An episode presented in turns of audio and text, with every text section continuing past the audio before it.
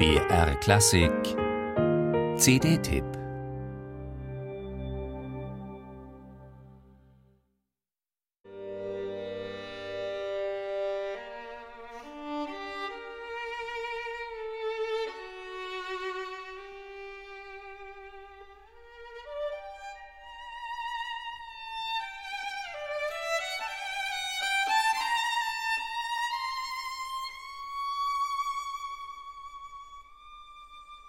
Insgesamt finde ich die Schwierigkeiten, ich würde es gar nicht als Schwierigkeiten, sondern mehr als Herausforderung sehen, dass man versucht, das Stück so ein bisschen aus der Tradition des virtuosen Konzerts, ich sage jetzt extra Schmunzetter, um ein bisschen zu provozieren.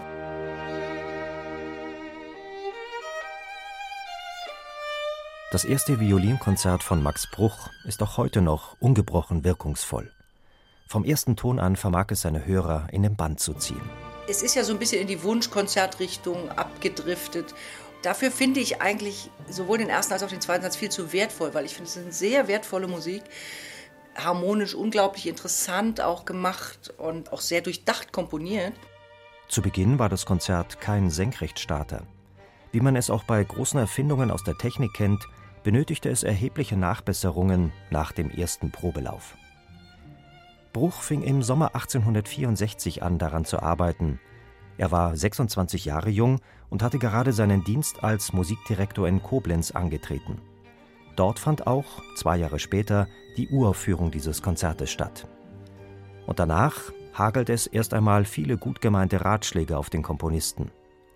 Der Dirigent Hermann Levi riet ihm sogar, sich an den Geiger Josef Joachim zu wenden, und der überarbeitete das Konzert mit viel Akribie. Wiederum zwei Jahre später, im Januar 1868, war Josef Joachim dann der Solist in der Neuaufführung des Werkes, diesmal in Bremen. Und ihm hat Max Bruch es dann auch gewidmet. Für Antje Weithaas ist an diesem Konzert schon allein die Form ungewöhnlich, mit ihrem ersten Satz, der ganz rhapsodisch gestaltet ist, also frei und ausschweifend.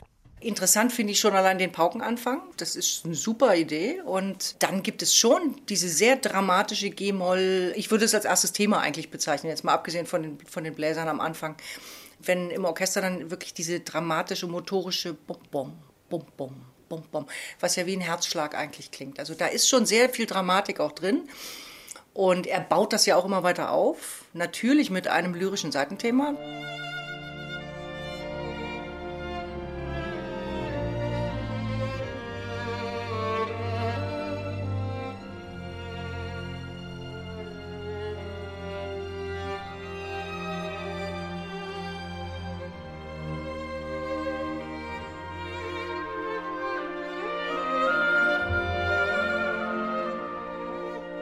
Ich glaube, der zweite Satz wirkt nur so großartig, weil es vorher dieses sogenannte Vorspiel, den ersten Satz gibt, weil die Ruhe, die sich dann auf einmal einstellt, diese himmlische Atmosphäre, die kann nur wirken, wenn vorher mal ein Drama eine Rolle gespielt hat.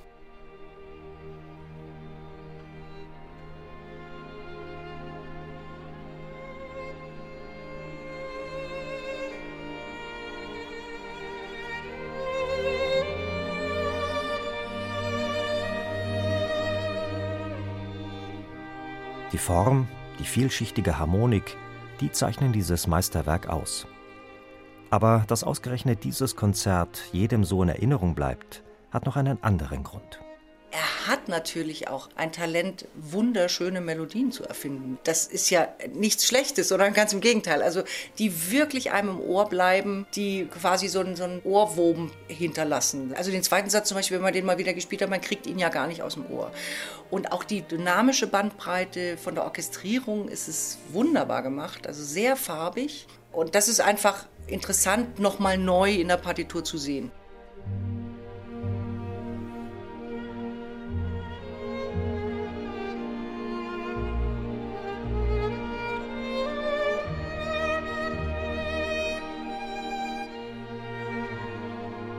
Ein melancholisches Konzert voller Sehnsucht, je nach Gemütsverfassung des Hörers auch voll Weltschmerz. Damit ist es natürlich ein echtes Vorzeigestück der Romantik. Josef Joachim, der auch ein Freund von Johannes Brahms war und einer der großen Musiker seiner Zeit, hat vor allem die Ecksätze für den Geigenvirtuosen passend gemacht. Bruch hatte bald richtig Angst, man könnte denken, dass das Werk eigentlich mehr andere gestaltet haben als er selbst. So versuchte er auch, die komplizierte Entstehungsgeschichte, so gut es ging, geheim zu halten und unliebsame Briefwechsel darüber aus dem Verkehr zu ziehen. Besonders der dritte Satz lässt allerdings sehr den Einfluss von Josef Joachim spüren. Ein ungarischer Tanz, der an die Heimat des Geigers erinnert, Budapest. Außerdem ist dieser Schlusssatz ein brillantes Bravourstück für den Virtuosen und lässt sich zweifellos Joachim zuschreiben. Antje Weithaas sieht in diesem Satz aber auch das Verdienst von Max Bruch. Er ist in seiner Orchestrierung sehr differenziert, die Harmonik ist raffiniert gestaltet. Was ich wahnsinnig interessant ist, dass er ja im Prinzip in der Tonart des zweiten Satzes anfängt, was er übrigens häufiger tut, dann wenn man seine anderen Stücke auch gut kennt und dann quasi in dieser sehr spannungsgeladenen Atmosphäre dann auf einmal Richtung G-Dur geht und dann ist es natürlich ein Feuerwerk von natürlich auch virtuosen Einfällen für die Geige geschrieben, aber eben auch sehr orchestral durchwoben. Er liebt das Horn, er liebt die Celli und diese Ästhetik dann sozusagen mit einer umspielenden Solovioline, das hat einen unglaublichen klanglichen Reiz und großen Charme.